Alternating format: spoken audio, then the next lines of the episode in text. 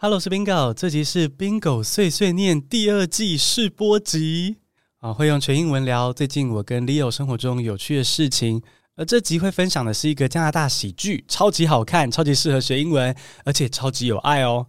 那还有我跟 Leo 台中小旅行所发生的糗事，都会用全英文分享，让喜欢碎碎念系列的 Bing You 一起聊聊天，又同时练习英文听力。我这个过程会尽量慢慢说，所以请安心的服用。如果想要搭配中英字幕学习，也欢迎移驾到 YouTube 看影片版，在 YouTube 搜寻“听新闻学英文 with Bingo” 就可以找到我喽。那你现在可以听到这些内容，看到 Bingo 发骚，其实都是要感谢本集的干爹日本飞米诺吸音版。所以我们一起用短短的一分钟，更认识赞助节目的干爹吧。这集的干爹是日本菲米诺新音版，你知道吗？你现在听到的美好录音是在我房间录制的哦。其实，在房间录音会有很多的回音，一旦有回音，录音品质就会少了那么一点点质感。而菲米诺挺身而出，赞助 Bingo 打造超美的 Recording Studio。只要踏进这个录音录影空间，说话的声音就会变得干净而醇厚，播出来的音乐力道也更集中，带给你满满的感动。有追踪 Instagram 或 YouTube 的听众，可能已经看过这间 Recording Studio。它的墙壁及天花板粘的是日本菲米诺吸音板，可以有效的减少回音，安全无毒，施工也容易。地上铺的是吸音减震地垫，符合欧盟的 EO 标准，无塑化剂、无甲醛，而且有背胶止滑剂。直接轻松拼贴在地上就行。最后还有声学屏风，它吸音良好，采用环保素材，轻量好搬动，可以在录音当下补强吸音效果。平时还可以当 Leo 的可爱办公屏风，非常的实用。菲米诺的产品我跟 Leo 用过后真的很满意，诚心诚意推荐创作者好友入手，或是想要提升视听享受的听众也很适合拥有。现在到资讯栏中点击连接购买菲米诺产品，结账的时候输入优惠码 Bingo 两百。总价折扣两百元哦，优惠期限到今年的十二月三十一号。不过想要的话要尽早，因为我看他们商城很常在卖要缺货啊。因为现在太多创作者跟居家办公的人都想要提升环境，所以呢，赶快到资讯栏中点击链接购买菲米诺产品，结账时候输入优惠码 bingo 两百，总价折扣两百元，一起感受菲米诺宁静的承诺吧。Thank you for taking the time to get to know our sponsor. You're the best. Now, are you ready for the show? Bingo Babbles, let's go!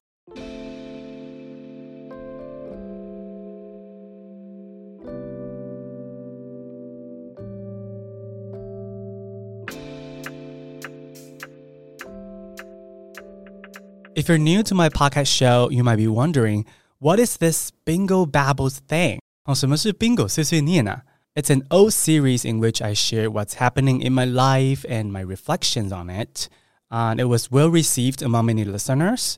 But some criticized that listening to it was a waste of time because I didn't teach English in Bingo Sui Sui Nian.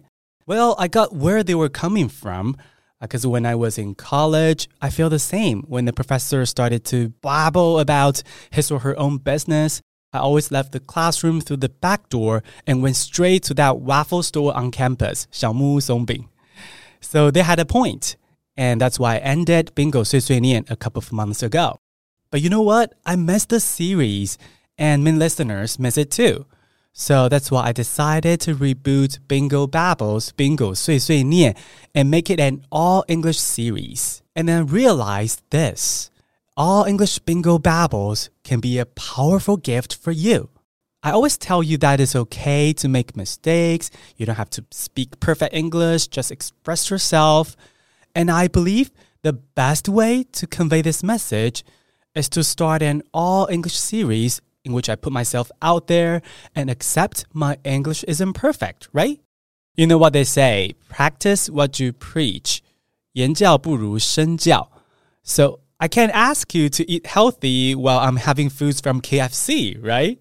So I figure I would do it for you, and I hope you will follow suit. This doesn't mean you have to upload a video of yourself speaking English to YouTube unless you want to. Uh, you can do it in the safety of your room with your friends or family, all right? So I hope you enjoy the rest of the episode. And don't forget that if you find this episode a little bit too hard to understand, you can always go to my YouTube channel, 听新闻学英文 with Bingo, to watch this episode with Mandarin and English subtitles. Speaking of learning English, I would like to recommend to you a great Canadian comedy called Schitt's Creek. Um, it's such a fantastic show, lots of heart, but super funny, genius. The main story goes like this There's an extremely wealthy family of four who was deceived by their business manager. They lost everything from their money to their houses. The only asset they still have is a small town, Schitt's Creek. The father bought this town as a joke birthday gift for his son, and now they are left with no choice but to rebuild their lives in this tiny little town in the middle of nowhere. The story is funny and touching, so full of love, especially the father son relationship portrayed in it. Johnny, the father, is always immensely proud of his son, David.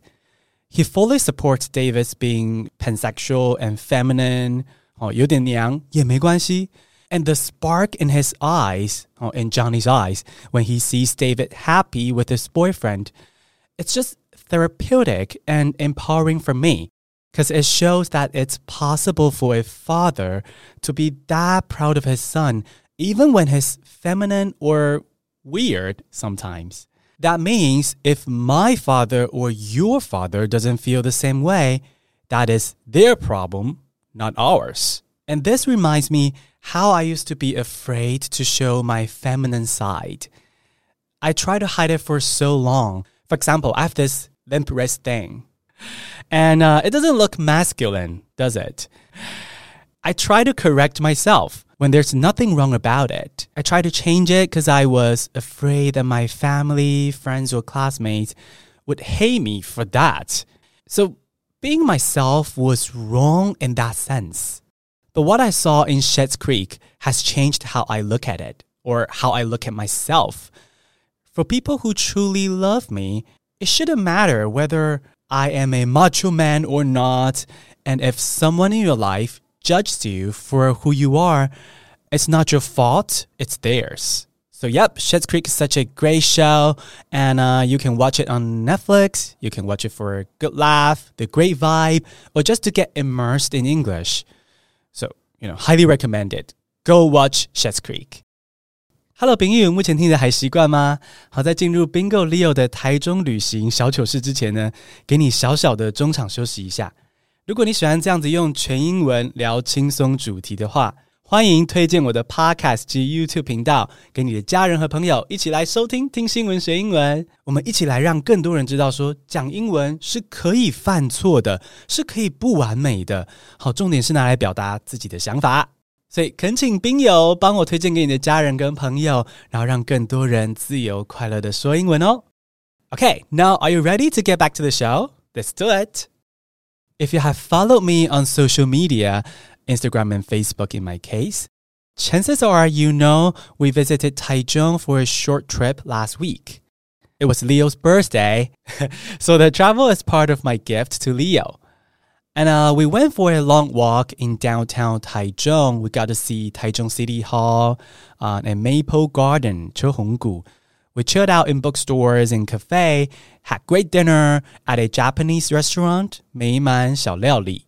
So, all in all, the trip was fantastic and refreshing until the last day on Taichung Metro. We had heavy luggage and really wanted to sit down, you know, to relax, to take a rest, but there was no seat left. And you know how on the metro there are some areas designed for people with luggage or on wheelchairs to stay, right? And those are occupied too. So we started to joke about how we should push our suitcase toward who occupy the luggage area, push the suitcase up close to them and say, excuse me, excuse me, on your right. You know, oh, oh yeah, that's better. Thank you. So, so that joke must sound inappropriate, but uh, it was just a joke. It, it wasn't meant to be heard by anyone. But a guy sitting not far away from us was giggling all the time when we were telling the joke. I noticed that, but I paid no further attention. When a clearing showed itself in that designed area for people with heavy luggage, we rushed there, we pushed our suitcase, and went there in a funny way, you know, 小跑步, to lean against the rail. You know, it felt great to finally have a rail to lean on. But then Not long after we got the space, I heard a voice coming from my right. 你是宾狗吗? I turned and saw the giggling guy standing in front of me. My life just flashed before my eyes. I was like, did he hear all of our jokes?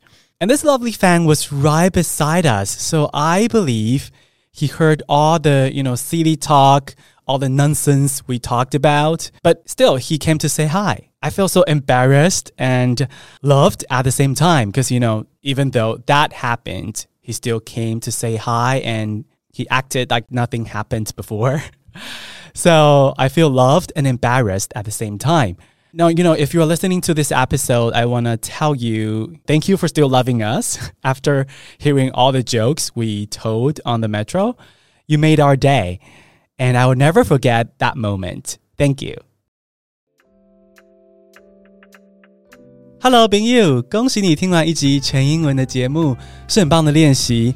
那你对这个试播集有没有任何的想法呢？如果你有任何的建议，我非常想要听。欢迎透过 YouTube 留言或是 Apple Podcast 评价给我回应，那我会认真思考你们的建议，制作出更棒的英文学习内容给你们听。欢迎留言给我们建议哦。今天的 Bingo 碎碎念 Bingo Bubbles 就到这边，谢谢收听，我们下次通勤见。